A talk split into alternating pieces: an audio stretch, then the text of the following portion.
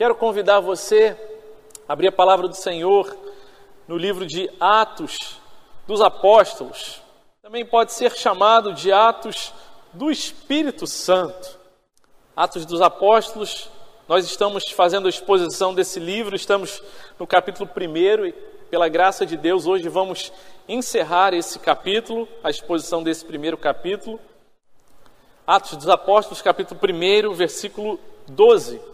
A palavra de Deus nos diz assim: Então os apóstolos voltaram do Monte das Oliveiras para Jerusalém. A distância até a cidade é de cerca de um quilômetro.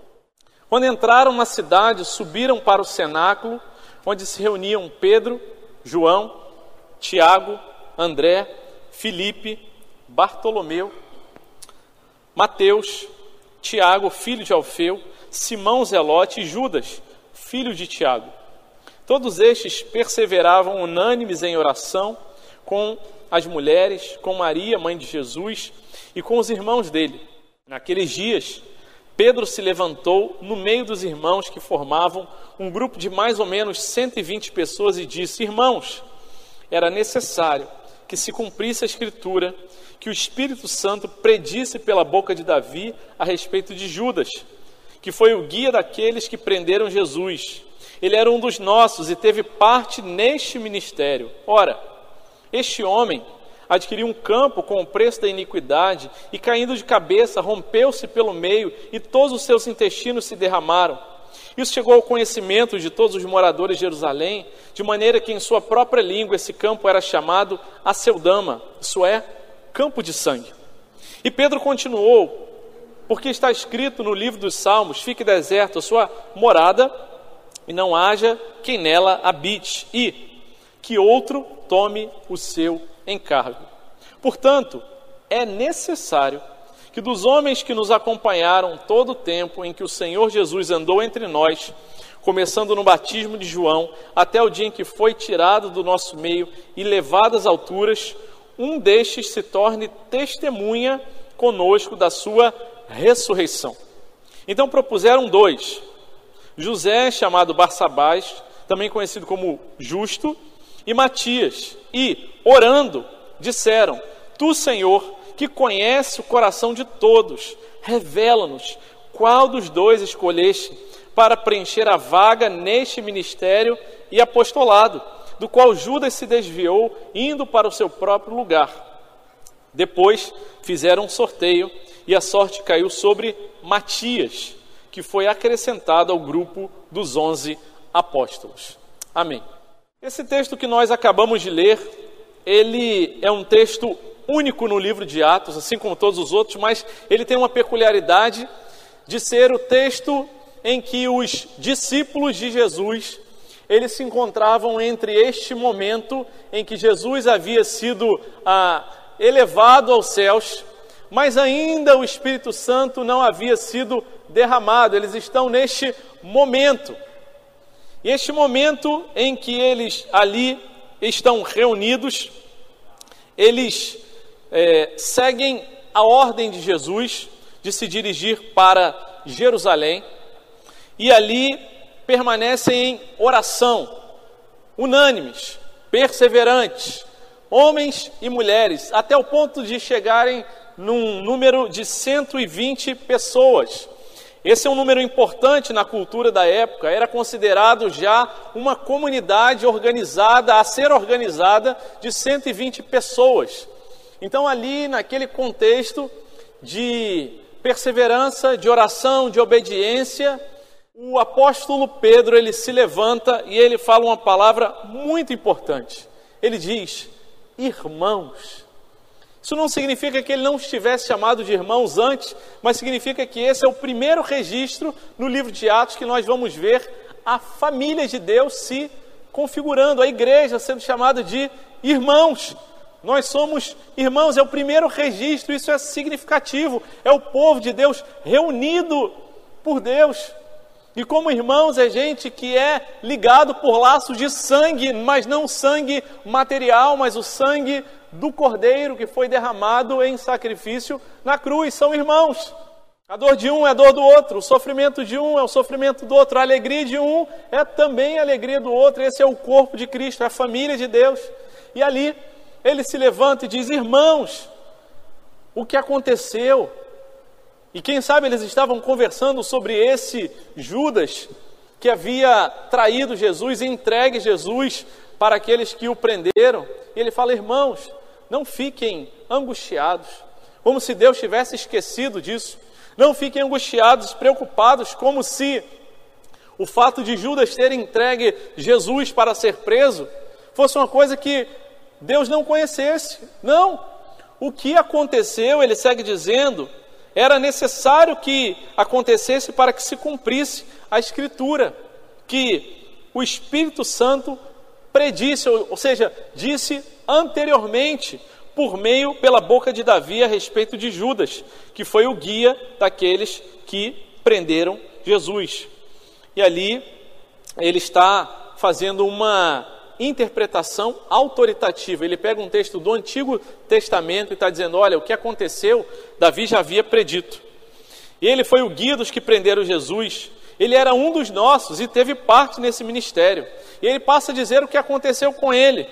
Ele, depois que recebeu as 30 moedas de pratas, comprou um campo ali com o preço da iniquidade, mas tal forma, tal maneira ele foi tomado de remorso por conta do que ele havia feito a Jesus, que ele foi e se enforcou, é o que diz o relato lá nos evangelhos, mas aqui diz que ele se ah, precipitou ali em um lugar. Então, o que os comentaristas dizem é que provavelmente ele se enforcou, mas a corda teria arrebentado e ele caiu de um lugar alto e caiu sobre pedras pontiagudas que fizeram com que os seus intestinos se rompessem ali e aquele lugar ficou conhecido então como campo de sangue.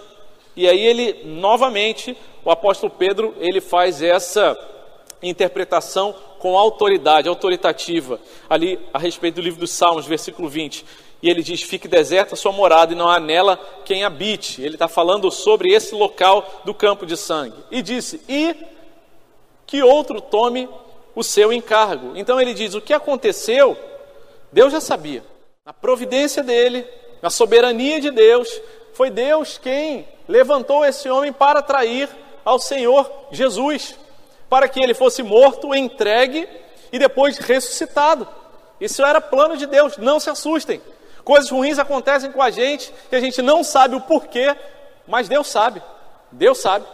E Ele não perdeu o controle de nenhuma das coisas que acontecem com a gente.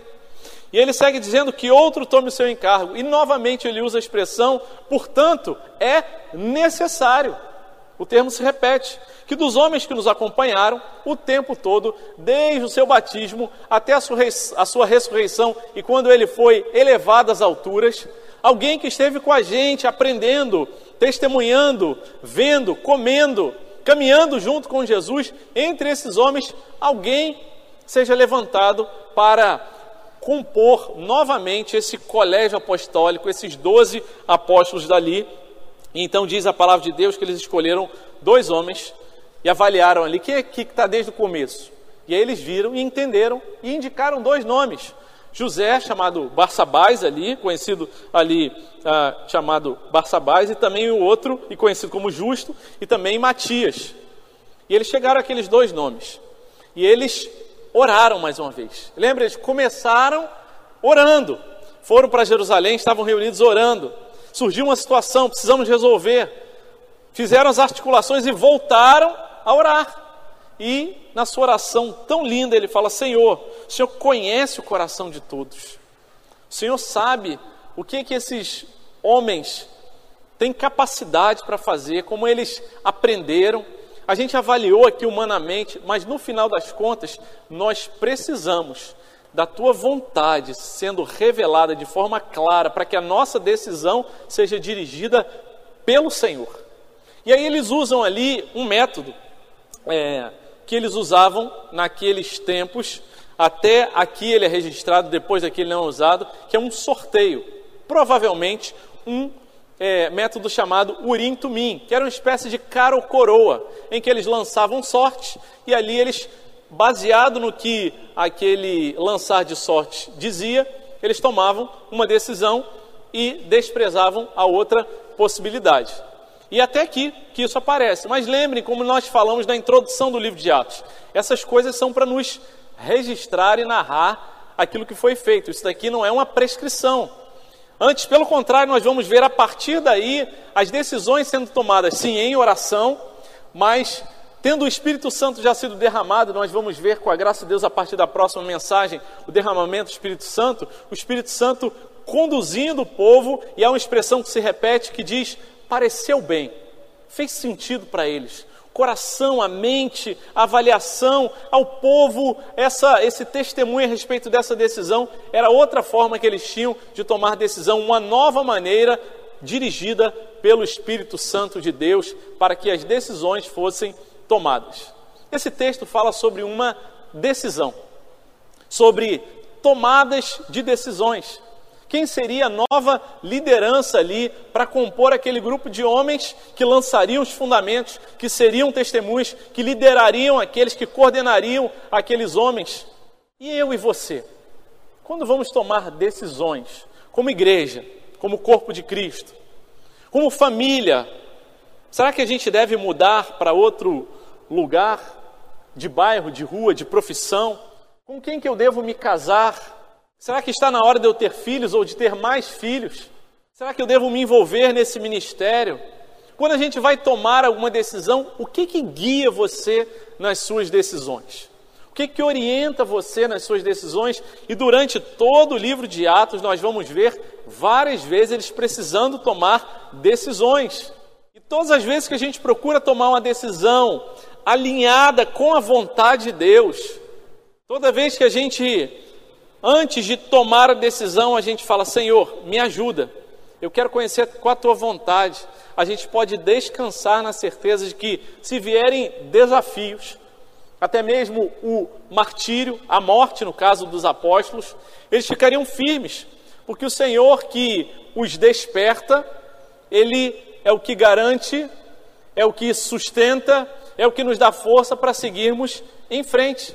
Esse texto em que os discípulos precisam tomar uma decisão e que está registrado entre a ascensão de Jesus e a descida do Espírito Santo, várias outras decisões certamente eles precisavam ter tomado. Mas aprove o Senhor, o Espírito Santo, registrar essa, para que aprendamos, como povo de Deus, o que a gente precisa considerar ao tomar as nossas decisões como igreja. Em primeiro lugar, a palavra de Deus começa dizendo no versículo 12: Então os apóstolos voltaram do Monte das Oliveiras para Jerusalém. A distância entre a cidade é de cerca de um quilômetro, e quando entraram na cidade, subiram para o cenáculo, onde se reuniram. Versículo 14: todos, todos eles perseveravam ali unânimes em oração. O primeiro princípio para a tomada de decisões na nossa vida, como crentes, é o princípio da obediência da obediência. Aqueles irmãos, discípulos de Jesus, que acabaram de ver o Senhor subir aos céus e se encontravam nesse momento em que eles possivelmente estariam angustiados, porque o Senhor Jesus falou: permaneçam na cidade, até que de lá vocês vão ser revestidos de poder. Mas Jesus não disse quanto tempo eles deveriam permanecer, mas apenas que deveriam permanecer e onde deveriam permanecer. Eles são chamados então à obediência.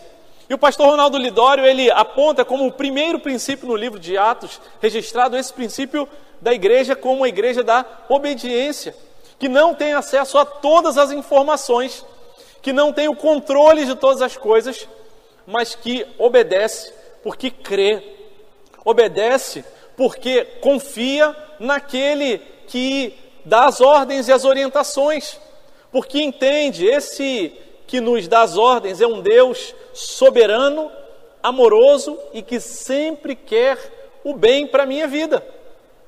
Essa obediência, ela não é possível por conta dos nossos próprios méritos. Essa obediência só é possível por causa do Filho de Deus, o Senhor Jesus, que esse sim tem perfeita obediência.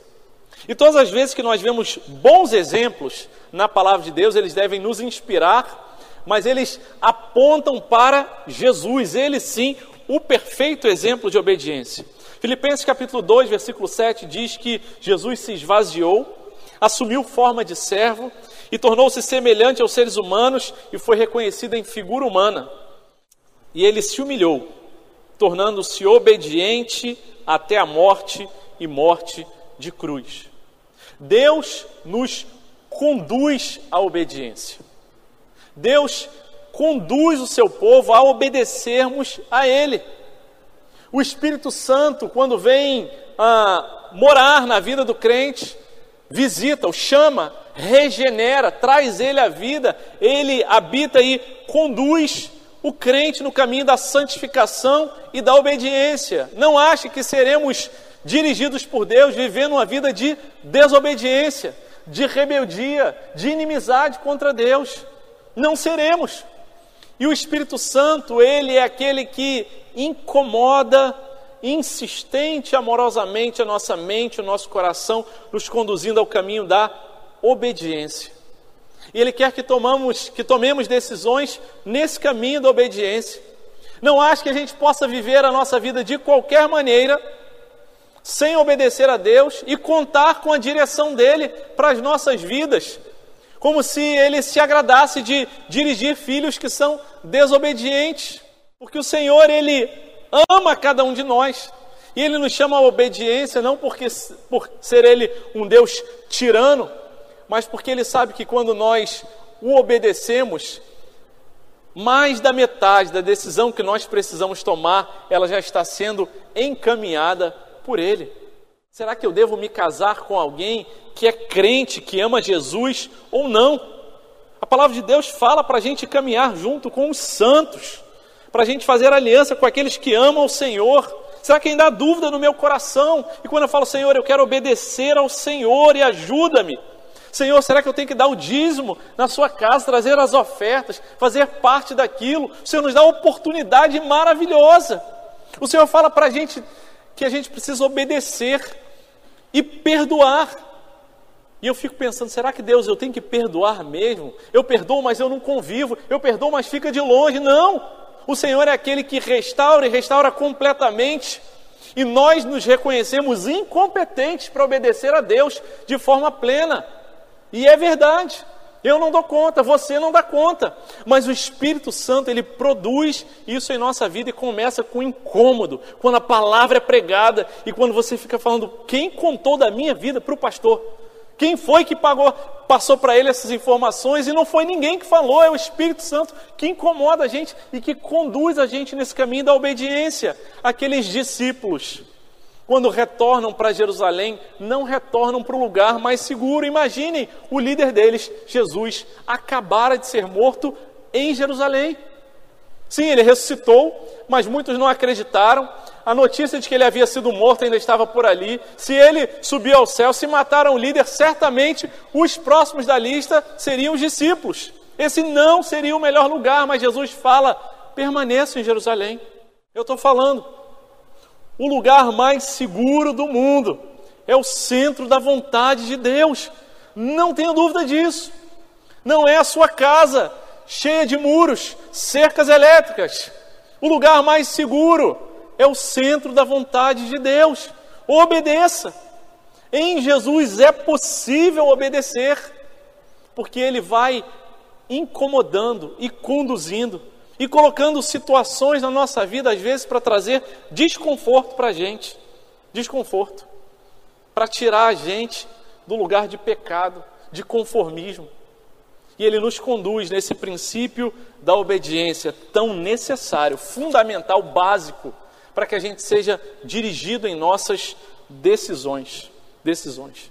Me lembro que quando morávamos na aldeia, quando logo chegamos na aldeia, eu e Marcele, no tempo do campo missionário lá no interior do Amazonas, eu me lembro de, ao mesmo tempo, me sentir tão vulnerável e tão seguro ao mesmo tempo. Eu, Marcele, na época só tinha um Samuel, Samuel chegou com três anos de idade, e eu me lembro que, acho que no segundo ano eu peguei malária, e aí, quando você pega malária, é, fiz o tratamento e depois do tratamento eu me sentia tão fraco que eu achava, ah, eu dou conta de fazer as coisas. E um dia acabou o gás, eu precisava trocar a botija de gás. Marcelo, pode deixar, já estou melhor, já terminou o tratamento. Cadê a força para carregar uma botija de gás? Eu não tinha. E eu falei, caramba. Aí naquela hora parece que a ficha cai. Parece que a gente entende o que está acontecendo, a gente percebe, fala, Deus, eu estou tão vulnerável aqui. Mas ao mesmo tempo que eu me sentia vulnerável, a gente sentia tão acolhido pela presença de Deus, falar, meu filho, o melhor lugar é a minha vontade, é obediência. Eu estou guardando você, eu estou guardando a Marcele, eu estou guardando a tua família. Então talvez Deus esteja te conduzindo para algum lugar de obediência que te seja desconfortável. Talvez você precise procurar alguém, pedir perdão para essa pessoa. Talvez você precise procurar uma liderança e falar: Eu estou em pecado, eu preciso confessar o meu pecado, ora por mim. O meu jeito é, é muito duro, eu falo demais, eu não tenho sabedoria. E se o Senhor tem incomodado seu coração e conduzido você à obediência, aleluia. Se Ele tem incomodado teu coração, se algum desconforto, aleluia, significa que você está vivo e que o Espírito Santo de Deus está agindo na sua vida. Mas se a palavra entra por um ouvido e sai por, pelo outro, isso não faz menor diferença na sua vida. Se não te confronta, se não te transforma, clame por misericórdia. Será que você está vivo mesmo espiritualmente? Será que você é crente mesmo? O Espírito Santo opera na sua vida? E a nossa oração é que o Senhor continue a nos conduzir nesse lugar de obediência, naquilo que Deus já tem dirigido o seu povo. A palavra de Deus segue dizendo nesses princípios para tomada de decisão na igreja. Segue dizendo no versículo 14: todos eles estavam, eles perseveravam unânimes em oração com as mulheres, com Maria, mãe de Jesus e com os irmãos dele. O segundo princípio para tomada de decisão na igreja é lembrar que Deus nos conduz para uma vida de oração perseverante, unânime e comunitária. Nós somos conduzidos por Deus, o povo de Deus. Ele é esse povo que se alegra e se agrada de orar e buscar junto ao Senhor. Ele conduz o seu povo. Ele conduz o povo dele à obediência, a permanecer em Jerusalém mas ali em Jerusalém eles vão para um lugar chamado cenáculo, provavelmente um sobrado onde eles se reúnem. Inicialmente o grupo era menor, depois nós não ah, temos detalhes aqui sobre se eles foram para outro lugar. Fato é que já tinham depois, no versículo 15, 120 pessoas, talvez o cenáculo fosse um lugar pequeno, mas ali eles oravam. Mas eles não apenas oravam, mas eles perseveravam. Não apenas perseveravam, mas eles perseveravam em um só ânimo, em um só coração, unânimes. E Deus conduz o seu povo a esse sentimento de unanimidade, de unidade. Não significa dizer que todo mundo vai pensar igual a respeito de todas as coisas, mas nós vamos ter o sentimento de olhar para o outro e falar: nós somos irmãos, estamos juntos não porque nós nos esforçamos, mas porque o Senhor nos trouxe até esse lugar. Ele conduz o seu povo para a vida de oração, oração perseverante. E não só apenas o registro histórico da palavra de Deus no livro de Atos, mas o registro histórico da vida da igreja aponta para a gente sempre, sempre, e de forma clara, sem dúvida, antes de avivamentos, antes de um mover maravilhoso de Deus, havia sempre um mover de oração no meio do povo, de quebrantamento, de confissão de pecados, de unidade, de relacionamentos profundos, de gente que não podia suportar viver uma vida que olhava o seu irmão de longe, como um colega, como alguém que você apenas convive, mas era alguém que você se importava, que chorava com os que choram, que se alegrava com os que se alegram, porque Deus conduz o seu povo para esse lugar de oração, esse lugar santo, especial, que Ele há de conduzir o povo dele. Há um lugar especial, necessário, da oração particular, no secreto, no calado, no fechar da porta do seu quarto de quebrantamento diante do Senhor, é verdade. Mas há um lugar também especial, e isso aparece muitas vezes no livro de Atos, da oração comunitária, da oração em que o povo de Deus se reúne e ora de verdade, e que não acha que nós estamos apenas orando. Meus irmãos, quem ora de verdade é dirigido de verdade por Deus. Quem insiste, persevera em oração, o Senhor está conduzindo para tomar boas decisões nas nossas vidas. E é naquele momento que a sabedoria, a percepção de Deus vem, que Ele mostra o nosso pecado. E às vezes a gente está lutando com alguma coisa, achando que o problema está fora da gente, quando na verdade o coração do problema é o problema do nosso coração, é aquilo que está lá dentro, que a gente precisa confessar, porque a gente é ansioso demais, mas a gente fica sempre achando que se a situação mudar do lado de fora, aí sim eu vou ser feliz, aí sim a gente vai resolver o problema. Não! Enquanto a gente estiver nesse mundo caído, enquanto a gente estiver nesse mundo corrompido pelo pecado, esse mundo não será plenamente restaurado. Não ache que as coisas vão mudar e melhorar, não vão. O templo onde Deus habita agora é o nosso coração, e é ali que ele faz transformação. E quando nós oramos sinceramente, com oração de verdade, coração rasgado diante do Senhor, o Senhor faz maravilhas no nosso meio, porque Ele começa em cada um. Não se trata de uma estratégia, de um esquema, de uma forma de planejar ministérios, mas se trata do que o Espírito Santo faz no coração de cada um. E Deus nos conduz para essas orações, para esses momentos perseverantes, unânimes. E se Ele tem te conduzido, se o Espírito Santo tem falado ao teu coração, não endureça o teu coração.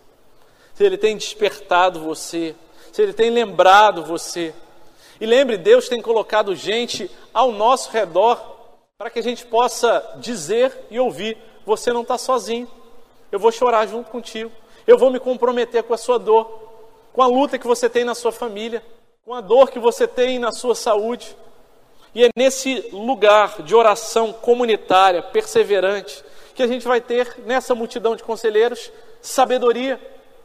E é nesse lugar de oração que Deus vai dirigir a nossa mente e as oportunidades para tomarmos as melhores decisões. É nesse lugar de oração que Deus vai nos lembrar se tiver alguém que a gente precisa confessar um pecado ou perdoar alguém, Ele vai nos mostrar. Jesus ensinando os discípulos ali diz, Marcos capítulo 11, versículo 25: Quando vocês estiverem orando, se vocês tiverem alguma coisa contra alguém, perdoem, para que o Pai de vocês, que está nos céus, perdoe as ofensas de vocês. Mas se vocês não perdoarem, também o Pai de vocês, que está nos céus, não perdoará as ofensas de vocês. E quando nós estamos na oração comunitária, juntos, buscando ao Senhor, o Senhor nos conduz a esse lugar de perdão e de reconciliação. E esse é o poder da igreja, é o ministério da reconciliação. Porque, meus irmãos, muitas coisas é, espetaculares e extraordinárias podem ser simuladas até pelo reino das trevas. Mas o perdão, o amor, a comunhão, a reconciliação, é Deus quem faz. Ele faz começando por esse lugar de oração perseverante e comunitária, naquele lugar onde aqueles discípulos foram conduzidos.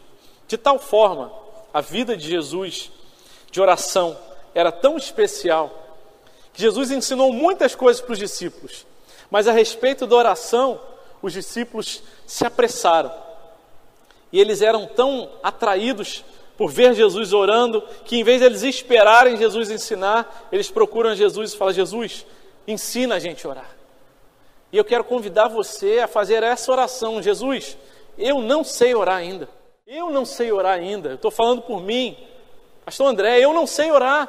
Eu preciso, Jesus, ensina a gente a orar. Porque a gente ora muito pelas nossas ah, demandas transitórias desse mundo. E o Senhor quer levar a gente para esse lugar de oração unânime, perseverante, comunitária, nesse ambiente de obediência em que o Senhor continua a trabalhar nas nossas vidas. Terceiro e último lugar, a palavra do Senhor vai registrar ali no versículo 16, Irmãos, era necessário que se cumprisse a escritura que o Espírito Santo predisse pela boca de Davi, e aí ele vai descrever sobre Judas e também a necessidade de que outro tomasse o seu lugar. E versículo 21 traz: portanto, é necessário que dos homens que nos acompanharam em todo o tempo, é, que, que em todo o tempo acompanharam o Senhor Jesus, que andou entre nós, começando o batismo até o dia que ele foi levado às alturas, ele se torne testemunha conosco da ressurreição.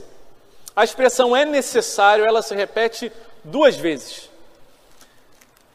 E ela é uma expressão central nesse texto, porque ela está falando de discípulos que estavam reunidos, após ter visto o Senhor Jesus ser elevado às alturas, estar esperando a descida do Espírito Santo, que eles não sabiam se demoraria um dia, uma semana, um mês, dez anos. E naquele momento eles entendem, por direção de Deus, o que era necessário. Uma comunidade já estava se organizando ali 120 pessoas, mas eles passam a discernir o que era importante. E Deus, ao nos levar a tomar decisões, esse é o Deus que nos conduz a considerar e a discernir o que é necessário e o que é importante. Quando nós voltamos da, do nosso tempo do campo missionário, nas vezes que nós voltávamos de férias, teve uma coisa que nos chocou ou que nos chamou a atenção, pelo menos. Era o uso da expressão eu tenho que, eu preciso, é tão necessário fazer isso. E a gente via nossos irmãos indígenas vivendo com tão pouca coisa, com recursos tão, tão limitados. E aqui a gente ouvia gente falando: não, mas eu preciso fazer essa viagem, eu preciso comprar essa coisa, eu necessito fazer esse curso. E essa expressão era muitas vezes repetida e ela chamava, soava diferente aos nossos ouvidos. E a gente ficava pensando, mas é necessário mesmo? O que, que realmente é importante na nossa vida? Eu queria convidar você a fazer essa autoavaliação para você mesmo, para a sua vida. No que, que a gente tem colocado o nosso coração? os nossos recursos, a nossa energia, o que, que realmente é necessário. E saber que nas tomadas de decisão, Deus nos conduz a identificar o que realmente é necessário. Porque muitas vezes as nossas aflições não são reais, mas são frutos daquilo que a nossa cabeça acha que é importante. Que Deus fala, meu filho, isso não é importante. Minha filha, por que, que você coloca a sua alma, o seu coração na aprovação de uma pessoa? Porque a pessoa não fala com você, porque a pessoa não quer, eh, conversa com você e você fica ali, não, eu, eu preciso. Você precisa só de Jesus na sua vida. Não, mas eu preciso viajar para tal lugar, eu preciso fazer tal curso. E todas essas coisas podem ser boas, mas elas não podem ser colocadas como prioritárias na nossa vida como necessárias e que se nós não tivéssemos elas, nós não seríamos felizes. E Deus nos conduz a ordenar as prioridades da nossa vida e dizer isso aqui é necessário para a glória de Deus. E quando os discípulos entenderam o que era necessário, eles entenderam baseado na palavra de Deus. Pedro ele vai falar sobre o que havia acontecido, ele faz uma interpretação e ele olha isso que aconteceu com Judas isso havia sido predito na palavra de Deus. E já haviam profetizado a respeito disso. E uma forma que Deus conduz o seu povo a entender o que é necessário, o que é importante, é conhecer a sua palavra, que nos diz: olha, ser santo, isso é necessário. Porque o Senhor fala: sejam santos, porque eu sou santo. Perdoem, porque eu já perdoei vocês. Sejam operosos, diligentes, perseverantes consagrem, sejam comprometidos com a minha palavra, com a minha presença, com a minha obra. Isso é necessário. Quantas vezes nós investimos nossos recursos financeiros, de tempo, emoções em coisas que são passageiras e transitórias? Nossos filhos não precisam de presentes, eles precisam da nossa presença. Isso é necessário. O Senhor nos conduz para as coisas que são necessárias. O Senhor conduziu aqueles discípulos, porque eles conheciam a palavra, o Senhor dá a Pedro aquela percepção que compartilha com os outros, fala: olha, o que aconteceu, não se assustem, já havia sido predito. E eles entendem, olha, e aí talvez a gente pergunte, mas por que precisavam ser 12? E existem comentaristas que fazem ah, uma análise desse número 12, porque antes haviam 12 tribos, então precisavam haver 12 apóstolos. E a gente pode ter várias teorias, mas fato é que foi necessário e isso foi registrado como necessário. Quando ele diz no versículo 21, é necessário que seja escolhido alguém que venha participar aqui com a gente e que venha se tornar, se necessário for, um mártir, uma testemunha com a própria vida. E o Senhor quer conduzir a mim a você para aquilo que é necessário, a ser aquele que vai liderar a sua própria vida. Sim, nós precisamos orar pela liderança da igreja, mas o Senhor dá para mim, para você a responsabilidade de liderar e de colocar as suas ações, as ações da sua família, os seus recursos à disposição dele. E a você é dada a responsabilidade de liderar e tomar essas decisões. Assim como eles ah, entenderam a necessidade de que fosse levantado outro líder ali. E eles perceberam essa necessidade. Lembre, eles estavam num lugar obedecendo a Deus. Eles estavam num lugar em oração unânime, comunitária, perseverante. E ali Deus desperta para eles o que é necessário. E não fique chateado, aborrecido, com raiva, se alguém chega para você e fala: será que isso é necessário mesmo? Será que precisa isso tudo? Será que vale a pena você colocar o seu coração, a sua alma, os seus sentimentos numa coisa que é tão passageira? Numa pessoa que não está nem ligando para você, que Deus falou: perdoa, continua amando, isso é necessário. Obedecer ao nosso Deus, amar os outros como Cristo nos amou, de modo sacrificial, isso é necessário. Agora, temer os outros. Agora, esperar a aprovação de homens, isso não é necessário. E o Senhor quer nos conduzir para esse local em que nós vamos identificar as necessidades e vamos discernir prioridades na nossa vida. E então eles fizeram o que estava diante deles dos recursos que eles tinham à mão. Eles entendiam, bem, não pode ser qualquer pessoa.